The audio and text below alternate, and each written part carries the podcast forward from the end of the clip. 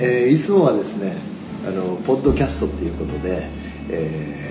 こうテーマを決めてこうさせてもらってるんですが今日はちょっと番外編ということでねあの私あの心地よい家ネット代表の樋口と、えーそしてはい、えー株式会社手塚山夢工房の村尾康はい、村野さんとね、はい。えーちょっとこういろいろちょっとお話をね進めていこうかなと思うんですが、はい。い、よいよあの令和になりね。そうなんですよ、はい。ね本当にねすごいあの変化のえことがやっぱり、まあ、僕自身にもあの起こっててでなんていうんですかねあのいろんなものがあの自分の中にリニューアルしていく感覚があるんですね、うんでで、まあ、またいろんなあの情報というか、ええが降りて降りてくるというか、まあ、こうメッセージとしてあの伝わっていくんですけども、まあ、あのことの発端はですね、うん。えー僕はあの住吉大社がすごい好きです、はい。からあの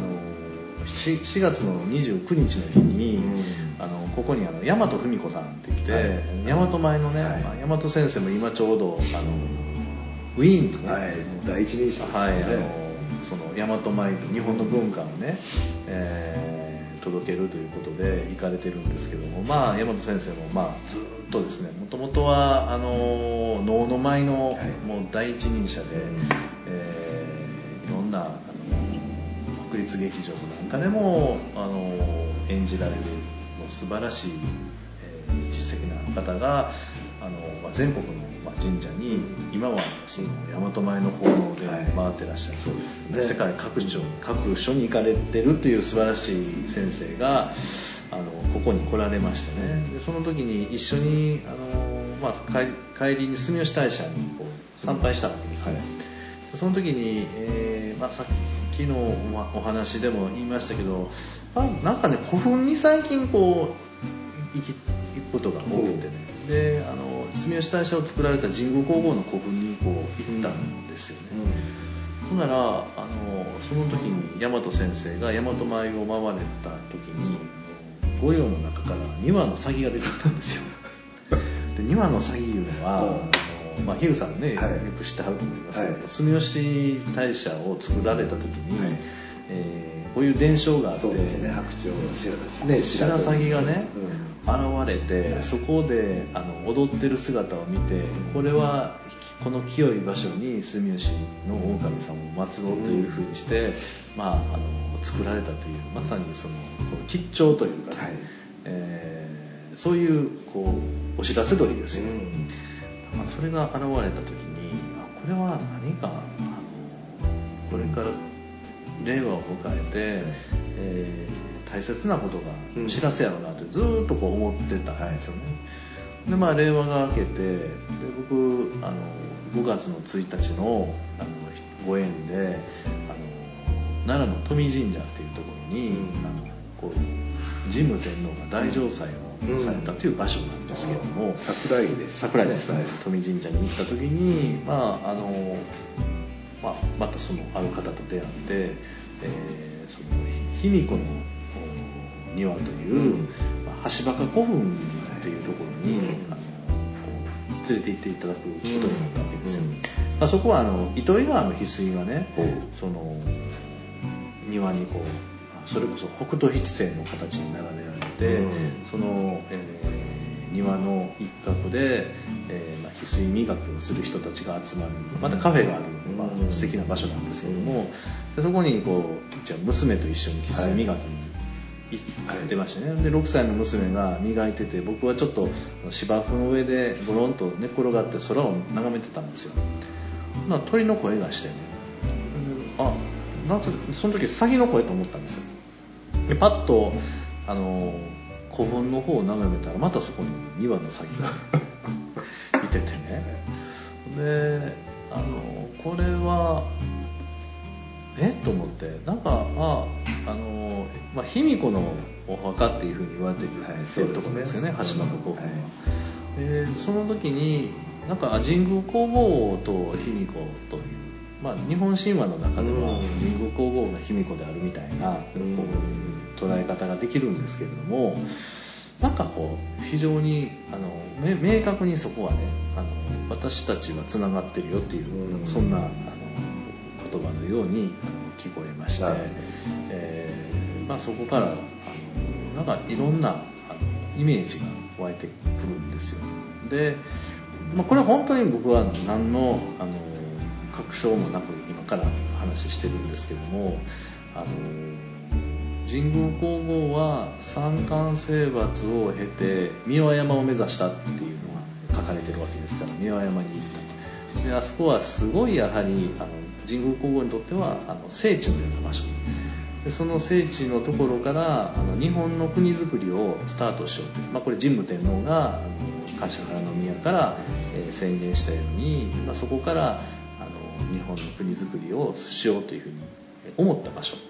でそこに、えー、子供である王神天皇やまたその子供である仁徳天皇につながるようなやっぱり仕組みを作ろうとしたわけですよ。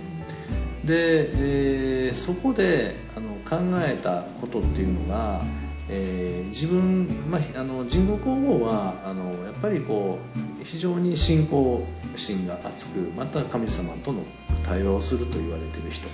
で三冠征伐も、えー、九州の豪族熊祖と争うのではなく今あの日本が一つとなって白木の国に、えー、行きなさいと、えー、白木、えー、高栗、えー、の、えー、とそれから、えー、と白木高九段ですか。その,、えー、その3つの国と向き合いなさいという、まあ、そういうご神託を受けて、まあ、そのそれに従ってこう動きを取るわけですよ。で、えー、まさに神様からのメッセージを受け取りながらそれを政治というかね国づくりに生かした人たちなんですね。でで日本というのはそういう歴史の中でずっとこう、えー、国づくりをしてきたわけですけれどもその時にねやっぱり女性はやっぱりそういう感覚っていうのをやっぱり能力があるんですね。だからこの人が、まあ、僕らでもよくあのいろんな、ね、経営者に言われる女性の話よく聞きやとか、で宇宙もあの子に大体見てもらって、あの相手見てもらうねんとか、でもうその人が辞めって言ったら辞めるとかっていう、やっぱ女性ってそういう力があるんですよ、でだから卑弥呼って言われる人たちは、そういう力を、あの能力をすごい持った人たちの、まあ、チームというか神宮皇后が作ったんではないか。なと、うん、ほんで、えー、その神宮皇后が作ったあの卑弥呼という人たちが、えー、要するにこの国において、えーまあ、例えば日本の中だったら東北それから、え関東それから、えー、北陸、えー、九州四国みたいなエリアに、えー、その人たちを、えー送り込んでその土地の治める王と共に平和の国づくりをするための、えー、使者としてその卑弥呼と言われる人たちが、えー、神宮皇后のその国づくりの思いの中で動いたという。でそう考えるとね今歴史のいろんな問題がねあの解決していく 解決ですね。これでだからその時に、えー、女性が関わって関わり方として女性はその感性というかね力を能力を持って国づくりを,、を国王と共に一緒に果たすと。でいうような、えー、それがいろんな分野で、えー、そのあったと思うんです。芸能の分野もありますし。で多分ねあの芸能というものは、国同士が、えー、交流する中でその関係性を保つために作られた、まあ、いわゆるこうこれも本当にあの、えー、人と人が融合するための大きなあのツールだったと思うんですよ。今はなんか干渉するということになってるんですけども本来の目的は人と人が仲良くなってどんどんどんどんこう縁が深まって一つの物事を成し遂げるための道具としてあの多分使われたと、そういうものだったと思うん。ですだからあのまあ、そういうことをですね全部理解した神宮皇后が卑弥呼という人たちにそれぞれの、えー、役割を持ってこう政治ととか国づくりを進めてたというでもねそういうふうにね思うようになってでねあの面白いのはあのこの近くの王子神社、まあ、陰陽師っていうのは明治時代までいてましたけど、うん、やっぱり陰陽師っていうのはそのいろんなあの力で、まあ、占いというかね、うん、星を見ながらその予測するという、うん、これもね、やっぱりあのもっともっとこう政治が、あの複雑というかになってくる中でできてきた一つのあの方法だったと。思います。だからあのこれはまあ陰陽師っていうのは男性でありますけどももともと女性がこうあのこう直感的なもので動いてたものが今度本名道という形でそれが一つの学問としてやってきたと。いう、うん、これもだから両方ともねなんかやっぱりあの、えー、政治というものに関わってきた、うん、で近世でも松下幸之助なんかはすごいそういうことを、うん、あの大切にしてたんですよね、だからあのだから実はこういう経済活動政治活動の、えー、そばにあのそういう人たちがいてたっていうのがこれがねあの最近すごく分かってきてで僕はだから神宮皇后から女性たちの感覚をあのやはりあのちゃんとこうあの生かしなさいと。で今はえー、世の中見ても、えー、みんなが、えー、分離対立という中でずっとこの平成の時代昭和から平成にかけて、えー、停滞した時にはみんな自分を守ろう守ろう、うん、という形になって分離対立の構造がより強くなるんですね、うん、そうするともう自利品なんですよね、でもこの時代に必要なのはえー、分離対立ではなくて融合と、えー、一体化っていう考え方。で多分それがこれから世界の、えー、動きのスタンダードになっていく中でやっぱり女性っていう役割がすごく重要になってくる。だから女性がその今まで分離してたものを、えー、一体化していくための役割を果たしていくってそういう役割で女性が活躍する時代が来たという。それはすごい分かりますね、まあ、先ほどの卑弥呼にしてもそれからそういう、まあ、日本でいうその当時のトップテクノロジーっていうかそういう最新のテクノロジー、まあ、先ほどおっしゃったねそういうその中国から渡ってきたっていうのも、まあ、天皇のね、うん、ああいう時代にやっぱりそれが回ってきたし何か国が非常にピンチになった時に常にそういうこう要所要所でこの女性の天皇が現れるみたいなね、うん、そういうこともなんかすごい今のお話の中でねピンとくるものがありますね。でねなんか最近こうそんな話をあのしながら、まあ、昨日も田中みどりさんと一緒に神戸の方に、はい、あの 行くんですけどもで田中みどりさんのお友達とちょうど昨日話してると、まあ、5人の女性が僕ちょっと実験しようと思ってね昨日、あのそのテーブルの中でね、まさにそのこの一つの実験をしたわけですね。であのこの、まあ、卑弥呼プロジェクトを今から、まあ、僕はねあの女性ではないんでただなんか神宮皇后という人から僕は卑弥呼プロジェクトというものを、あのこれから進めて日本が豊かになるように、えー、しなさいというふうなメッセージを、えー、受けたような気がするのでということでその5人の女性の前にその話を進めていくわけですよ。で、えーと、そのこれねあの五芒星というね、はい、あの生命の安倍生命の中の、まあ、五行陰陽から来た五芒星の考え方の中に、えー、ありましてその五芒星はあの、まあ、5つの頂点を持つ形なんです、はい、で真ん中にこの交わった、えー、1234五角形の塊があるんですけど、その五角形を入れると6つのあの力がありましてね。それが五行陰陽ですから金金と土と火と、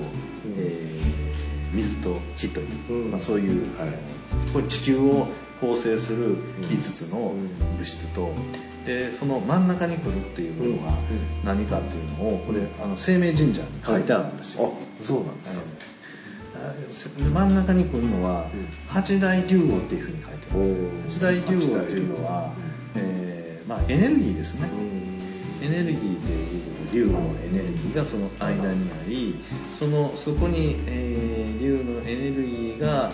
入ることによって、えー、金から、えー、水水から土土から木木から火というふうにこの五行陰陽の流れみたいなものができる、うん、というなんかあのこう考え方、うん、であのあって。で僕はねその5人の女性にこんな話をしたんですだからこれを一つ地球上で何かを作っていこうとした時に役割が必要で皆さんが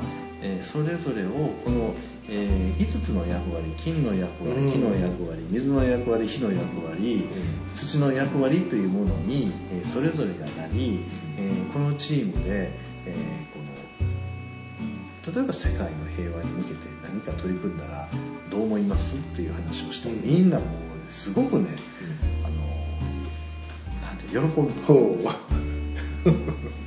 でこれね面白いの。はここから先が、ね、重要なんですけどもあの男は多分あじゃあ俺金やるわと。俺は水やるわ、で、えー、俺は火をやるわというふうになって自分の役割ってそうするんですけど女性は違うんです。全部できる。で動くですよ。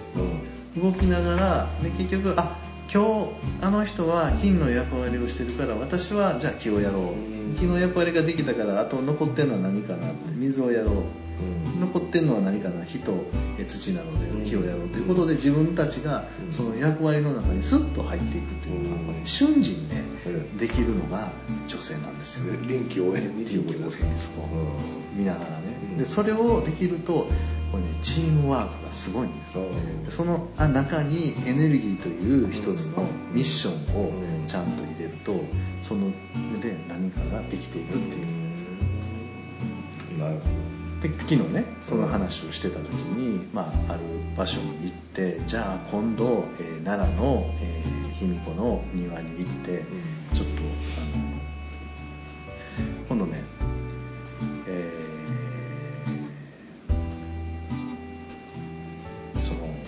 来られてた人のね、お友達で香川の方なんですけども、はい、あの君が代をね、世界で歌ってる女性がいらっしゃるんです稲沢さんという女性なんですけどその方の「君が代」を聞くと、えー、みんなが聞いた人たちは涙する。と、その場にいる人。でという話をしてされたんですね。じゃあその方を一度その卑弥呼の庭に読んで「その君が代」を歌ってもらいましょう、で、えー、涙が流れるっていうことは心が浄化されることになるのででその心の浄化をそこであのみんなでやりましょう。だから来た人たちが心が洗われるようなそういうのをあの作ろうよと、で、えー、その卑弥呼の庭あの卑弥呼のお墓の中にいてるその人自身の心をまあ、いわゆる異例するという鎮魂ということそうすると皆さんすごいあっという間にこの、ね、話が決まるわけですよ。じゃあこれは皆さんでやるのにはそういうじゃあ今回のテーマは卑弥呼の浄化をしようと。で今回やるにあたってのそれぞれ皆さんの役割を持ってやっていこうよっていう話をしたら皆さんすごくこうあっという間にね、うん。こう決まるわけですよ。でワクワクしながら、えー、こういうふうにやっていこうということになりましたね。でこれね一つのねあの原理原則、うん、真ん中に大切なエネルギーというものを出してそれは、えー、今目の前にえー、立つ、え、卑弥呼の墓に眠る、えー、鎮魂ということをしながらその鎮魂自身は全ての人そこにいる全ての人につながっていると。そうすることによって、えー、そのさらに、えー、素晴らしいエネルギーがそこから生まれてくるということと、えー、それを成し遂げるために皆さんの役割があってそれぞれがその5行でいう地球上を構成するものとして、えそこに関わってやることで、えその進んでいくっていうことを僕はその今回その安倍晴明神社で、あの見てきたその五芒星とその力みたいなもの。これだから引用道だと思うんですよ。引用道という考え方に基づいた考え方を話をしたらみんながそこに共感できたという。これね本当に面白い一つのあの面白いって言ったらおかしいんですけどもあの僕はこの使い方これを使いながらやっぱり今やってるこの役割、だから子どもたちの、えー、未来、うん、それからあの地球の浄化。地球の浄化イコール人人それ人全ての人の心と体を浄化していく。ということにあの応用できるなというふうに、つまりそれが例えば会社の組織づくりであったりうん。そういういろんな、まあ、ビジネスの点でもこういうのが活用できるということですね。はい。だってあのなぜかというと、うん、地球上で行われる全てのものっていうのは、うん、物質っていうのは全てこの5行からできてるんですよね、だから、まあ、金と言われてるものはこれはミネラルであるし、うん、えー、という、まあ、鉱石としてある。ただ単にお金ではなくてね。そこから、えー、鉱石から生まれるものが、えー、その木という植物につながり、えー、植物のから、えー、次はあその前には土があり土から植物が生まれ、えー、植物が、まあ、燃やされて、えーまあ、最後は火になりエネルギーになり、うん。えー、という、まあ、そういう流れがずっとありますからこれね多分ね循環型の経済の、うん、えー、それから、まあ、僕ら建築やってますけども、うん、全てこの原則になってくるはずなんですね。今おっしゃったその循環型っていうのはこれからのすごい大きなテーマだと思いますね、えー、全てね、うん、か環境問題もね、あの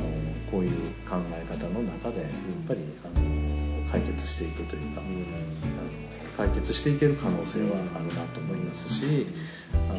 まあいろんな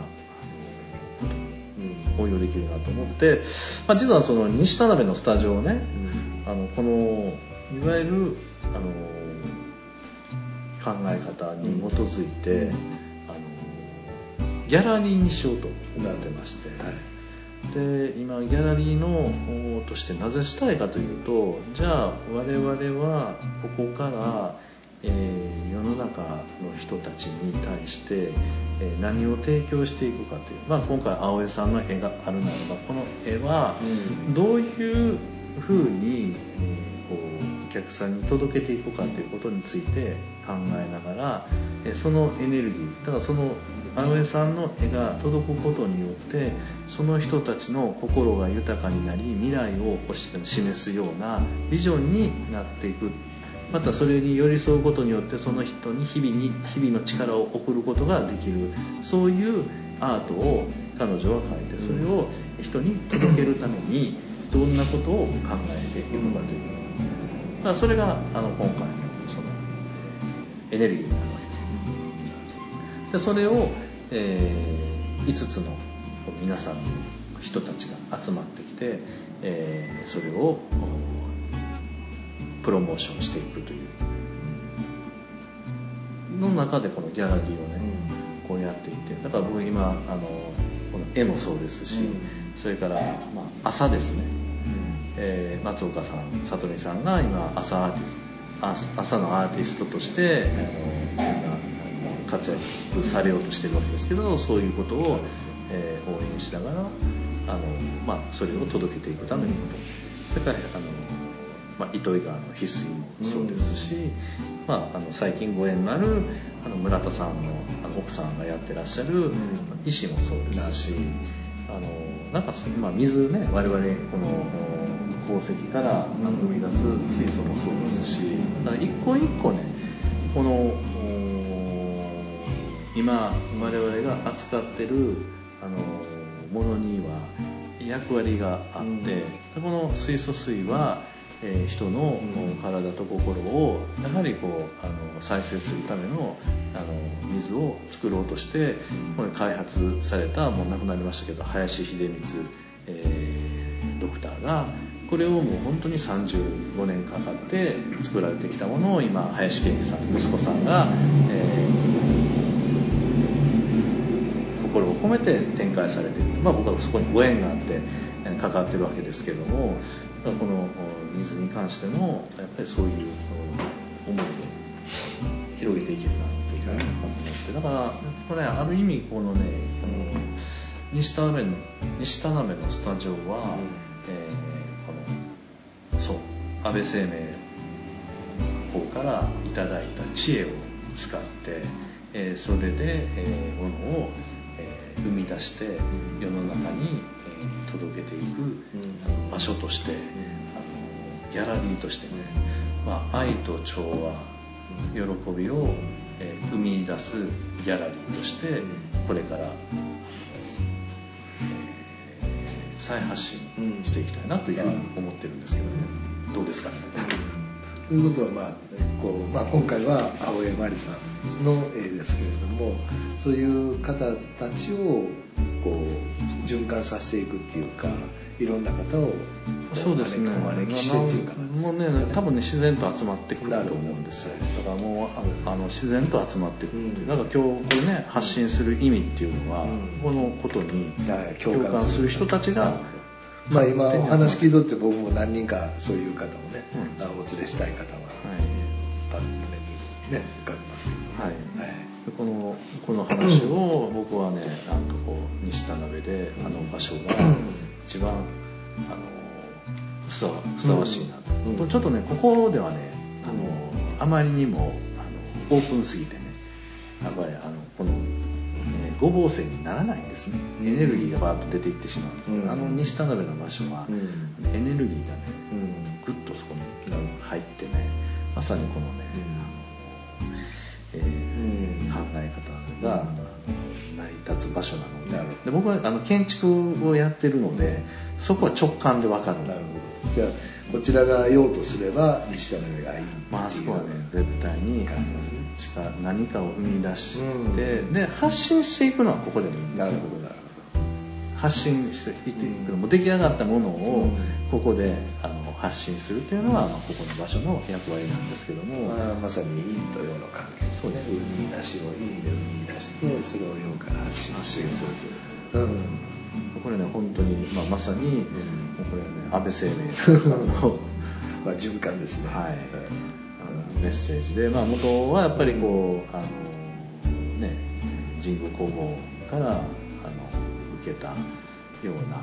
っぱりまあ女性がだからあのそこを前にあの出ながらあの活躍できるよ